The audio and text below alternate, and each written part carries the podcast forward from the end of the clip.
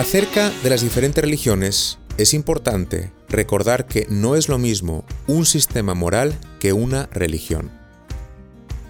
La moral está fundamentada en principios y criterios que guían las decisiones éticas de un individuo o de una sociedad.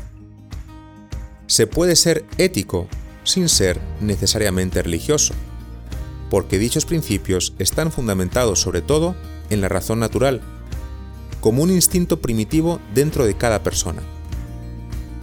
La religión, en cambio, viene constituida por un conjunto de creencias que determinan la relación del hombre consigo mismo, con los demás y con la divinidad. Por ello, curiosamente, se puede ser religioso y comportarse de manera inmoral o no ética. O puede haber personas no religiosas que son moralmente más virtuosas que personas religiosas. Tampoco es lo mismo una religión del libro que una religión de la palabra. Las religiones del libro basan sus creencias fundamentales en escritos, pues estos revelan la palabra de Dios tal cual ha sido revelada sin necesidad de interpretación. Por ejemplo, así sucede en el Islam. Las religiones de la palabra leen el texto entendiendo la necesidad de ser interpretado a la luz de varios elementos. El contexto histórico en que fue escrito, de persecución, de esclavitud, de riqueza, destierro, sufrimiento.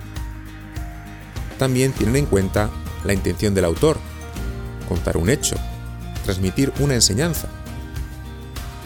También piensan en el público al que era dirigido, o el género literario, puede ser una fábula, una crónica o una metáfora. Y ven la escritura como algo vivo que comunica verdades fundamentales pero se adapta a las necesidades de cada época histórica.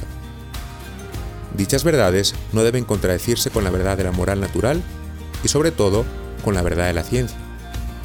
Por ello, pregúntate, ¿el catolicismo es un sistema moral o una religión?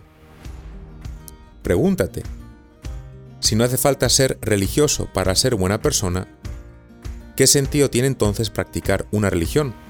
¿Para qué sirve?